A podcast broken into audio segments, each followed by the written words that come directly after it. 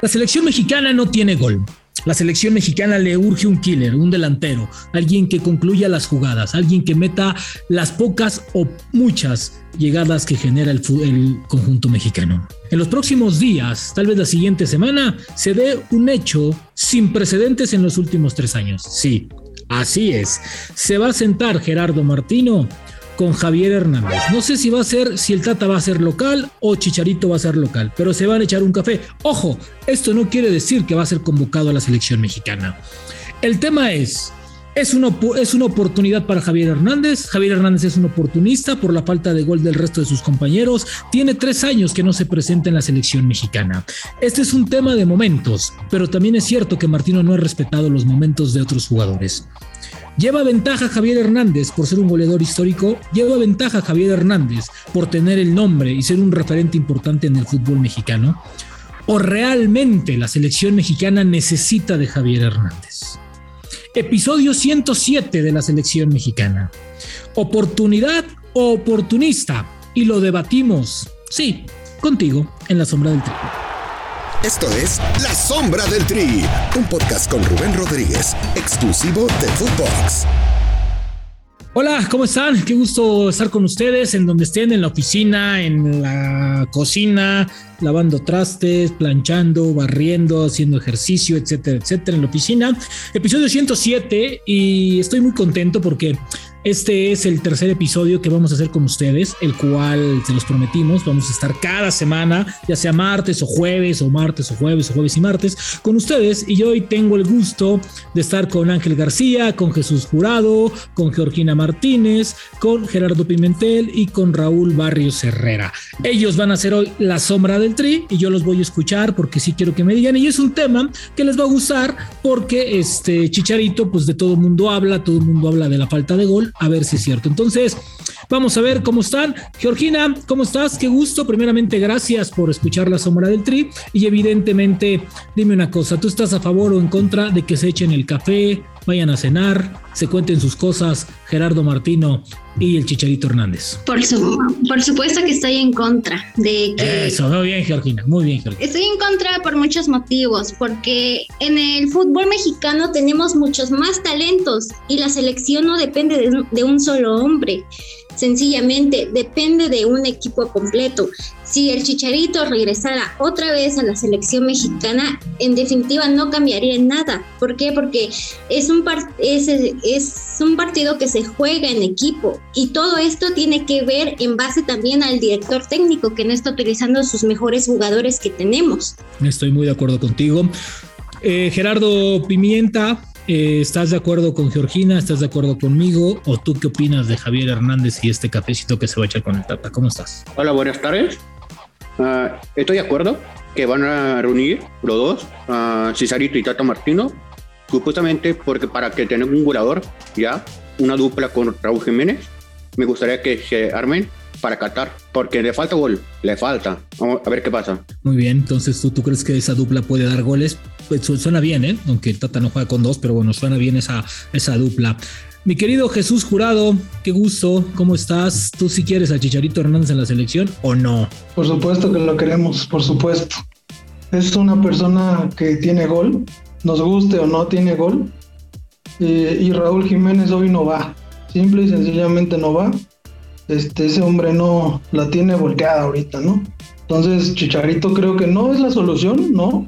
Pero es parte o vamos a encaminarnos eh, por muchos motivos a, que, a que haya una buena sinergia, ¿no? Con, empezando con Chicharito. Ángel García, ¿a favor o en contra de que Javier Hernández y el Chicharito, bueno, de que Javier Hernández esté en la selección? ¿O qué opinas del café que se van a tomar? Pues bueno, que va a ser muy interesante saber cuáles van a ser las, sobre todo las excusas o las situaciones en las que se enfrentaron Javier este, Hernández con Gerardo Martino. Eh, aclarar los puntos, ¿no? Del por qué no fue llamado a convocatorias cuando parecía que tenía un mejor nivel que algunos delanteros. Pero yo creo que hoy la solución no gira en torno a Javier Hernández. No estoy ni tan a favor ni tan en contra creo que lo que debería más que nada fijarse es en la cuestión del funcionamiento, porque no solamente estamos hablando de Jiménez, estamos hablando que incluso ni Henry Martin, ni Santiago Jiménez, ni JJ Macías, Rogelio Funes Moris que está lesionado, han podido responder con esa selección, incluso en mejores momentos que podríamos decir que cada uno de estos delanteros atravesó. estamos hablando de una selección que no tiene gol porque no tiene buen funcionamiento, porque no tiene buen enlace. Estoy de acuerdo contigo, creo que todo está mal en selección mexicana, menos hacer dinero, es una máquina que hace dinero y no está haciendo fútbol. Raúl Barrios, a favor o en contra de este cafecito y de que, bueno, se abre la posibilidad de que Javier regrese a la selección mexicana, ya sea por oportunista o por la oportunidad de hacer más goles en el cuadro mexicano. Estoy a favor porque creo que Javier Hernández no podemos prescindir de él. No nos olvidemos del gol que le hizo a Francia en el 2010, a Hugo Lloris, el gol que le hizo a Argentina cuando íbamos este, 3-0 en, el, también en 2010 me parece. Eh, creo que prescindir de él es un error, pero conociendo al Tata, pues, ¿qué nos espera de nuestro entrenador argentino? Tal vez si solamente le quiere invitar al café para solamente ilusionarlo y al final de cuentas igual no lo llama. Ojalá me equivoque y ojalá él esté en Qatar 2022. Tocaste, tocaste un tema fundamental, eh, Ángel, y me parece que va por ahí el tema. Me parece que es una decisión más salomónica, no más a, que miren, yo ya estoy abierto a este tema, yo ya me senté con él, pero solamente es uno más y será el quinto en la lista. El tema es que, como bien decía eh, eh, Jesús, creo que la selección mexicana no está generando absolutamente nada. Ahora, ¿Por qué Javier Hernández no tomó esta llamada o hizo la llamada hace tres años cuando tuvo este problema de disciplina? Que repito, a mí nadie me lo cuenta, yo estuve ahí, yo los vi, entonces a mí nadie me puede decir lo que pasó porque fuéramos los únicos que estamos presenciales ahí. Entonces, ¿por qué no en ese momento habló con el Tata? Me parece a mí que es demasiado oportunista. Yo veo aquí que hay varios seguidores de, Javier Hernández y me gustaría escucharlos. ¿Les parece oportunista o no Javier Hernández? Y abro el debate. Para mí, lo personal, sí, se me hace un jugador en estos momentos oportunistas, porque cuando tuvo la oportunidad de, de haber corregido su postura y de haber eh, ahora sí que ha hecho una, una disculpa pública con el director técnico y evitar algún tipo de rumores, tal y como pasó con Miguel Ayun, que él lo hizo en cuestión de meses. Eh, como lo hizo Carlos Salcedo en su debido momento cuando reconoció que al final él se equivocó. Creo que no es de, este, no es de malos aceptar una, una equivocación, aceptar una disculpa. Creo que lo de Javier Hernández pasó más por orgullo y sobre todo por una, yo creo que una situación de confianza del mismo jugador, porque sabía que se encontraba en mucho mejor momento, considerando por la situación que pasó Raúl Alonso Jiménez en aquella lesión con el Wolverhampton. Y justo cuando México estaba pasando por crisis o momentos donde la selección estaba arriesgando su posible pase al Mundial, creo que es donde Javier Hernández tuvo que haber dado el paso pertinente para poder mostrarse con selección mexicana y decir que no dependía mucho de, este, de él, ¿no? sino de la cuestión del entrenador y que él estaba con toda la disposición, ya teniendo un boleto en mano y una tranquilidad para el mismo Javier Hernández que no va a tener que sufrir la cuestión de los viajes a todo lo que es el área de CONCACAF, de estar ahora sí que debatiendo con la prensa como lo hicieron los jugadores, ¿no? En su debido momento, por polémicas de funcionamiento, por derrotas. Entonces yo creo que en este momento Javier Hernández se ve como el oportunista mayor, pero eso no quiere decir que se le niegue su calidad como futbolista.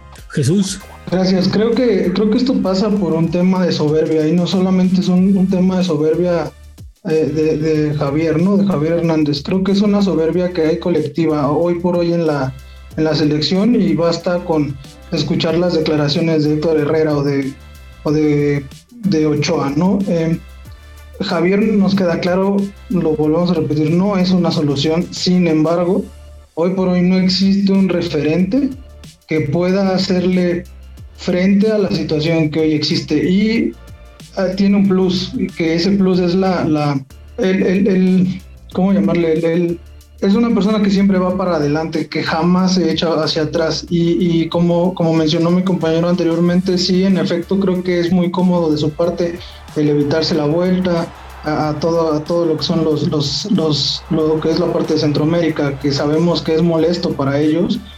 No, no, no es cuestión de que, de que lo, lo digan, sino se les nota que es algo que no quieren hacer, que quieren evitar. Eh, pero, pero pues, bueno, o sea, al final del día es es la soberbia que lo, que lo mantuvo ahí y que hoy por hoy cuando tiene la oportunidad va a soltar el, o quiere dar el paso. Sin embargo, creo que bueno, insisto, no hay, no tenemos los suficientes delanteros como para decirle no a Javier Hernández, ¿no? Raúl. Me parece que no es ninguna soberbia, ya que creo que Javier es imprescindible que esté en selección. Me parece que el tema de brunch, donde cuando estuvo Miguel Ayubo Ochoa, y que también al ayuno lo vetaron. Me parece que se fue de las manos, que fue muy grande, que me parece que no debía ser algo, algo mayor porque no le puedes hacer eso al máximo goleador de la selección mexicana. No se lo puedes hacer. Entonces, creo que él debe exigir su lugar porque se lo merece, porque con goles muchas veces le brindó mucho a la selección mexicana. Gerardo. A mí es oportunista uh, por la convocación de este, de Javier Hernández, uh, porque le falta un gol, así ya. Primero le falta gol y es oportunista para que uh, meter más goles en el Mundial o en los partidos que faltan. A mí, a, mí me parece también, Georgina, que, creo que, que, es un tema que, que va eh, mucho más allá creo que no solamente es el brunch, es, es, es, lo que pasó después y cómo lo manejó Javier. Y creo que ahí sí cabe la palabra soberbia porque Javier no se comunicó directamente con Martino, prefirió ir con el directivo. Y creo que brincarse en este nivel a un técnico me parece que fue, o el Tata se sintió ofendido por eso. Geo. No, bueno, el Tata no tanto fue que se sintiera ofendido, sino que yo opino que ambos tienen un orgullo, un ego, y ahorita Javier Hernández quiere regresar a la selección solamente porque, bueno, en primera ya tiene una cierta edad, en segundo, pues él quiere jugar su último mundial, que sería Qatar, pero mi pregunta va, ¿por qué no insistió tanto cuando fue Copa Oro? ¿Por qué quiere ir a un torneo de mayor importancia? Entonces, para mí sí es 100% oportunista. Estoy, estoy completamente de acuerdo y aparte yo creo que el grupo no lo va a ver bien y no sé qué opinen ustedes. Me parece que tanto Gerardo como, como que tocaron un tema bien importante y es, eh, y el mismo Jesús, me parece que cuando tú te brincas todo el proceso, los jugadores se, se, se brincaron las cagadas, las críticas de la prensa, los señalamientos, porque fue una eliminatoria muy brava, un octagonal en donde tal vez no estuvo en riesgo el pase, pero México sufrió demasiado y ahí comienza el déficit de Martino, tanto en los números como en lo futbolístico. Y creo que tampoco el grupo le va a avalar a Javier Hernández que regrese como si nada, se ponga la capa de heroína y diga yo voy a traer los goles, porque me parece que también no es quien los meta. El problema es que tampoco hay una generación ofensiva contundente en este equipo. Me parece que hoy como pocas veces todo, todo está mal en selección mexicana. No sé qué opinan ustedes. Sí, creo que eh, francamente la selección hoy por hoy está tomada. Eh, y digo, esto no es solamente en este ciclo, sabemos que continuamente o cada, cada ciclo mundialista hay ciertos líderes, ¿no? Eh, evidentemente sabemos que en este ciclo, bueno, están los sector, los sector Moreno, los, los Herrera, los Guardado, que son los, los líderes, eh, que aunque no debería de ser, pues bueno, son los que pesan y son los que a los primeros que escucha eh, Gerardo Martino en este caso. yo no estoy de acuerdo, sabemos que, que, en mundiales anteriores han dejado fuera personas importantes, entre ellas Cuauhtémoc Blanco, ¿no? Eh, sin embargo, creo que, que, este cáncer eh, viene desde, desde permitir estos, a estos grupitos jerárquicos eh, en la selección, que es lo que, lo que daña. Si hoy por hoy Javier, volvemos y insistimos, no es la solución, pero va a aportar, adelante. La realidad es que Héctor Herrera no aporta, Andrés Guardado no aporta, Héctor Moreno no aporta y se les mantiene. Entonces creo que en el, en el punto en el que estamos, antes de a cinco meses del Mundial, creo que sería buena, buena opción darle una sacudida por completo a la selección. Raúl. Raúl por ahí. Bueno, Ángel. Bueno, yo creo que también hay una situación que nos olvidamos y, y, la principal no es tanto la fiesta, que mucha gente dice, ok, es que muchos jugadores también en sus debidas etapas en selección mexicana hicieron sus fiestas y a lo mejor hoy porque las redes sociales te pueden evidenciar más fácil, te hacen notar, ¿no? Pero yo creo que la situación que pasa aquí es por la, la cuestión humana, ¿no? El hecho de saber que fue despedido uno de los auxiliares de logística de selección mexicana y que Javier Hernández o el resto del grupo que se vio involucrado en la fiesta no hayan podido respaldar ese trabajador que al final perdió su chamba. Entonces yo creo que pasa también por esa parte ahí del Tata Martino al no quererlo convocar y sobre todo también para mí una Federación Mexicana de Fútbol, ¿no? Que para ellos también ya representa como un ente problemático, porque si no vamos lejos, la cuestión de las dichas primas, ¿no? Que pelearon, que al final se querían bajar del barco, o en el momento de cuando le ganan Alemania y Javier Hernández con Miguel Ayun empiezan a hacer grupo y tratar de conseguir mucho más dinero porque era algo que a lo mejor no se esperaba y al haber dado un golpe querían más primas y que en acto de rebeldía es que por eso curiosamente ellos se pintaron el pelo de color güero, ¿no? Para hacer ahora sí como un, este, un antisistema ante la Federación Mexicana. Entonces yo creo que también todo eso, eso entorno influye y al final le dan más el peso a la situación de que el entrenador eh, pues tenga esa facilidad de decir, sabes que Javier Hernández no es convocable por esta, por situación, a lo mejor quererlo ocultar de forma deportiva, pero también yo creo que en ese aspecto, eh, más que nada, influye también ambos, ¿no? O sea, se le carga más a Gerardo Martino, pero creo que también una parte tiene que ver Federación Mexicana de Fútbol, que quieren tener un ente más tranquilo, un grupo mucho más tranquilo y que no tengan un depth que puede llegar a, pues, disromper y generar todo lo que se generó en aquel mundial. A mí, a mí me parece que tocas un punto importante, Ángel, y es que el grupo, Raúl, tiene más fuerza, está tomando mucho más fuerza cada vez. Y este grupo de poco a poco ha ido sumando, sumando. Y creo que Javier Hernández no entra en este grupo, ¿no? A ver, había técnicos que decían, Javier en la cancha es un fenómeno, va todas, corre al 200%, pero fuera de la cancha es un dolor que para qué quieres. Y creo que también el grupo se quiere evitar eso, Raúl. No sé qué pienses de eso. Me parece que Javier es una persona muy agradable, muy, este, muy sociable y creo que los mismos chavos que están jugando ahorita en selección, los nuevos que el Tata ha llamado, pues me parece que lo van a cobijar bien, lo, lo tienen en un plan muy alto porque pues como repito, es, el máximo goleador de la selección mexicana, o sea, incluso arriba de Borghetti, arriba de, de Blanco, de Hugo Sánchez, o sea, me parece que el nivel que, que, tiene y jerarquía que tiene eh, en la selección Javier puede llegar puede poner orden con los jugadores y puede llevarse muy bien con ellos. No, no veo por qué ellos tendrían que hacerle feo a él. Gerardo. Ah, a mí, a lo, que dijo, lo que dijeron ah, es, es, bien. Uh, tiene una disciplina muy mal, el Cesarito. Por eso no como, como el Can, lo que pasó en el Mundial y después de los años anteriores lo que pasó. Y en la cancha es muy jugador, goleador, luego mete goles, eh, sabe pensar como dar tácticas o estratégicas. Y afuera es muy, es como muy malo, es como muy, pero por la verdad, uh, problemático. Madres, sí, sí, Sí, a, mí me parece que, que, que, lejos de esta parte. Ahora, también tenemos que tener un sentido común y no somos ni Brasil, ni Alemania, ni Francia que producimos jugadores y ya. Y creo que mucho también tiene que ver la liga, que la liga para mí es la principal, el principal rival de selección mexicana, que es una liga malinchista. Me parece que el tema de Javier Hernández, ¿no? Y giramos en, el tema de, del oportunismo.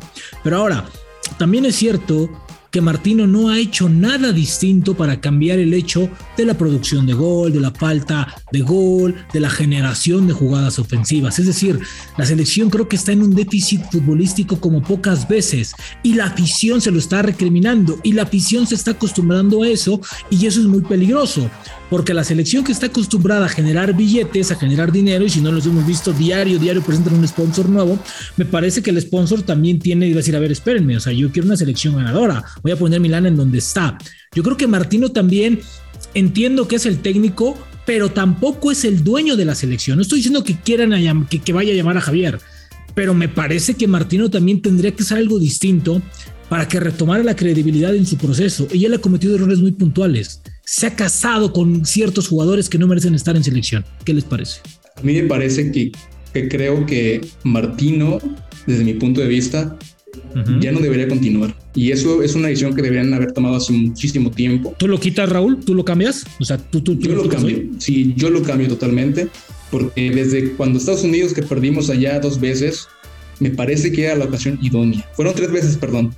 Creo que ningún entrenador ha perdido tres veces con Estados Unidos, que Argentina te meta cuatro, que Uruguay te meta tres, y de una manera muy fea. Y creo que, aunque mucha gente diga que no, el tema de que Martino es muy frío con los jugadores también afecta. El, el, jugador también es un ser humano y también necesita un trato cálido de parte del técnico y eso lo puede hacer muy bien Miguel Herrera. Ya vimos que en el 2014 agarró el barco que dejó el Chepo y hicimos un, mundial realmente bastante digno, diría yo, bastante digno. Creo que darle otra oportunidad. Dime, perdón, sí, sí, no, sí, sí, sí. Creo que, darle, creo que darle otra oportunidad a Miguel Herrera creo que sería bastante idóneo. O si no, aunque no sea mexicano, Almada tiene y despliega un, un ritmo de juego que no había visto yo antes y creo que podré por ahí. A mí, a mí me gusta la segunda. A Miguel Azteca le baja el pulgar constantemente y uno de los dueños de la selección pues no lo va a permitir. Geo, ¿tú lo quitas o lo dejas a Martino? ¿Por qué? Yo lo quito, porque no está dando los resultados que se quieren. hemos jugado con, con equipos, podría decirse, no de como un como Alemania o Argentina. Y hemos perdido también la Copa, la Copa Oro contra Estados Unidos. Sencillamente, él lo primero que dice que está contento con el equipo, que no se dieron los resultados, pero que lo va a checar. Hace poquito acaba de dar una declaración de que el fútbol argentino es mejor. O sea, ¿en dónde está? Está en México y lo que importa ahorita es sacar adelante la selección. Lo único que le importa ahorita, sí, ahorita lo único que le importa el Tata es el dinero, la verdad. No, bueno, y tiene un sueldazo, Geo, que bueno, es el técnico mejor pagado. Jesús, dime. No, para mí, para mí se va. El Tata no, no tiene más, más cabida aquí en la selección. Es un técnico que no ha presentado variantes que como bien dijiste está casado con un sistema, con, está casado con jugadores, jugadores que está más que comprobado que no están en nivel de selección. Casos puntuales como Jesús Gallardo, por ejemplo, este, eh, mismo y recalco mucho Héctor Moreno, que no, no está, ¿no? No está. Eh, entonces, para mí, para mí se va. Opciones, sabemos que cuando se trata de opciones, salen 50 opciones para, para poder eh, postular al, al, puesto. Sin embargo, yo creo que eh, siendo realistas, sabemos que, que, Miguel, por la naturaleza de, del tipo, es la persona indicada. Sin embargo, creo que Almada ha mostrado buenas cosas en los años que ha estado aquí en, México. Eh, Pachuca es un equipo sólido, eh, que, que, mostró variantes y que además jugó con jóvenes. Creo que ese es un punto bastante eh, importante en esto, el cual a los jóvenes Gerardo no les da oportunidad, no les da oportunidad.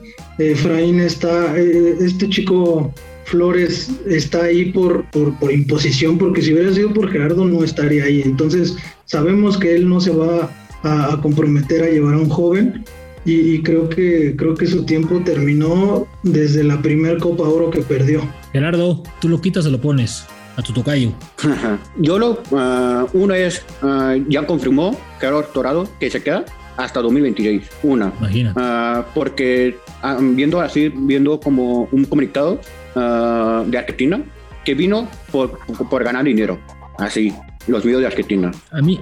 Y aparte, dijo Gerardo Torado que juega muy bien y, y va acorde del va acorde la ciudad mexicana.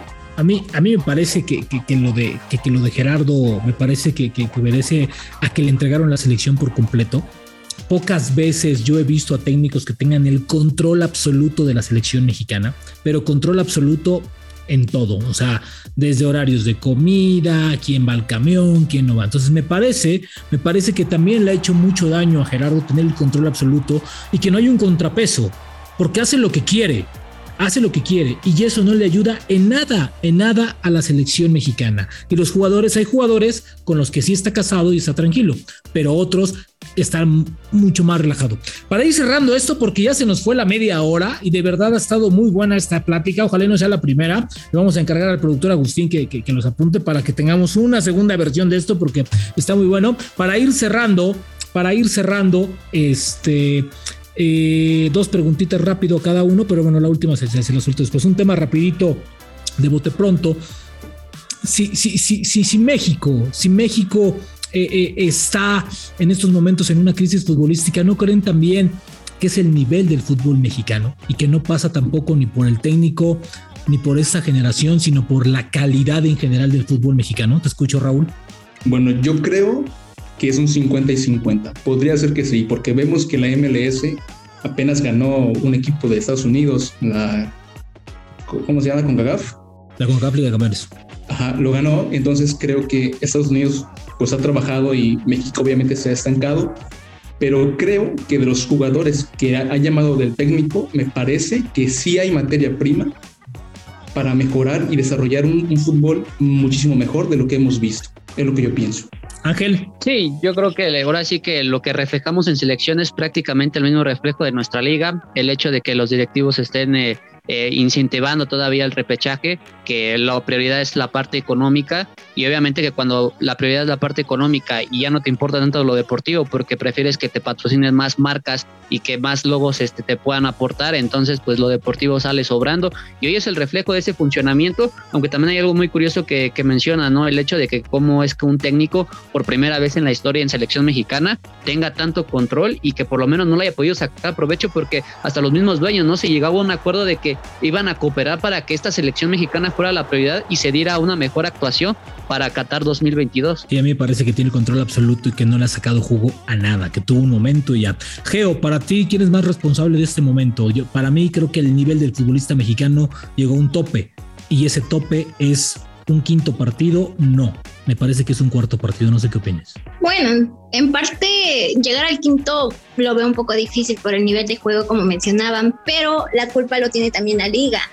Somos muy malinchistas que no le damos la oportunidad a jóvenes talentos que de verdad se desenvuelven muy bien y son mexicanos que dependemos más de contratar extranjeros y no de nuestro propio fútbol mexicano. Sí, estoy de acuerdo contigo, es una liga muy manichista. Jesús, el nivel del futbolista mexicano llega a un tope, ¿no? Y ahí no se mueve. Sí, no, y no se va a mover, ¿no? Desafortunadamente tenemos desde categorías muy abajo, tercera división, eh, desde ahí tenemos problemas graves, ¿no? Muy, muy graves. Eh, está acaparado por ciertas personas. Los selectivos para las elecciones menores solamente van ciertas personas, ciertos jugadores, ciertos equipos. Entonces, eh, desde que nosotros tenemos ese problema y que, y en, primera división eh, sigue dándole prioridad a tener extranjeros, la selección va a seguir estancada y en efecto no vamos a pasar de un cuarto partido.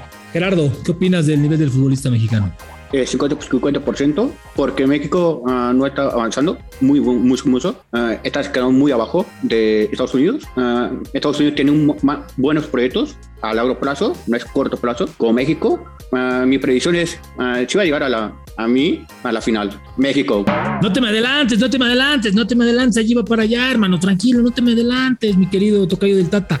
Vamos a empezar contigo. Con eso me despido y les quiero agradecer que hayan estado 30 minutos con nosotros y que no sea la última vez y evidentemente agradecerles por estar escuchando primero Footbox y después la Semana del Tri. Gerardo, ya que tocaste el tema, rapidito, ¿hasta dónde llega México y por qué en el Mundial? A mí la final. A mí la ¿México llega a la final? Sí. No, bueno, sabes que nos vamos a volver locos, güey. A ver, a la final. Acabas de hacer pedazos a la selección y me dices que va a llegar a la final. A, la final. La final en la madre, madre santa. Agustín, tómale, el teléfono a este cabrón porque este sí ya me, este sí me, me, me voy de espaldas. ¿Por qué? porque tienen bueno, uh, viendo como a, largo plazo, Carlos Martino sí tienen, pero al mundial sí va a ser un pedazos a los rivales. La madre. Argentina, Polonia, a todos. Pero a todos. A Francia. No, no, eres Gerardo Pimienta este, Martino de casualidad. No, ¿verdad? Pero bueno. Geo, ¿hasta dónde llega México y por qué? No pasamos del quinto partido. En definitiva. O cuarto partido. Tenemos a una sí, en un cuarto. Tenemos a una selección enfrente como es Argentina que ha estado ganando copas, a Messi que es último mundial y que va a ir por todo, a Lewandowski que de hecho le fue mal, pero pues un partido no lo define. Y pues Arabia Saudita sería el único rival que sí le podríamos ganar. Ok, tú para ti van al cuarto partido. Ángel, para ti. Yo creo que igual se quedan en el cuarto partido, aunque también hay que mencionarle algo a la gente, ¿no? Que a México siempre le gusta llegar con este papel de, víctima, ¿no? Es cuando a veces da mejores mundiales, pero creo que cuando se le exalta tanto es cuando se caen, tal como pasó en Rusia 2018, cuando le ganan a Alemania, cuando le ganan a Corea y cuando iban a disputar el primer lugar y tener una llave de grupos mucho más fácil es cuando caen contra Suecia y después contra Brasil. Pero para mí creo que México alcanza el cuarto partido y sobre todo yo creo que el partido definitivo va a ser contra Polonia, aunque México por experiencia pudiera sacarlo porque si recordamos en el Mundial pasado Polonia no avanzó ni de fase de grupo. Sí, es un grupo, es un grupo complicado para todas. Jesús, ¿hasta dónde llega México y por qué? La misma dosis de cada, de cada Mundial, Rubén. No, no auguro nada más. Ok, para ti también el cuarto partido. ¿Para ti, Raúl? Yo sí voy a ser optimista y me la, voy a jugar y creo que sí llegan al quinto partido. ¿Tú crees que le llegan al quinto? Tata. A, pesar del Tata llegan al quinto partido. Sí, sí, porque siento que los jugadores, siento que siempre sacan la casta y como dijo Jesús, llegan con el con, dijo Ángel, perdón, que llegan con el papel de víctima y creo que le podemos ganar a Argentina. O sea, voy a ser optimista creo que voy a decir que, le gana a Argentina. Bueno, más, más, más, optimista que Gerardo no, no pudiste ser, güey, ¿eh? porque Gerardo dijo la final, la final. No, yo no soy como Gerardo, ni como, ni como Ángel, ni como este Raúl. Yo creo que no van a calificar y me parece que es lo que necesita toda la estructura del fútbol mexicano que necesitan trabajar de diferente manera. Me parece que Gerardo también tocó un punto bien importante y es que Estados Unidos hoy te está dando clases de proyecto cuando tú presumías una liga más firme, una liga más, más establecida. Hoy te dan clases de cómo trabajar a futuro y eso no lo han visto ni Torrado, ni Hierro, ni Martino, ni John de Luisa, ni nadie y eso es gravísimo. Pero bueno, se fue como agua, como agua se fue. Muchísimas gracias a todos, muchísimas gracias Geo, Jesús, Raúl, eh, Agustín, Gerardo, Ángel, ¿no? Por estar con nosotros en este episodio. Ha sido un gusto y nos escucharemos más adelante para debatir. Apúntale el número a Gerardo porque de verdad estoy sorprendido, güey. Es el primero que me dice en cuatro años que México va a ser campeón del mundo y no es Hugo Sánchez, aclaro, güey. Un gusto, nos escuchamos la siguiente. La sombra del tri con Rubén Rodríguez, podcast exclusivo de Footbox.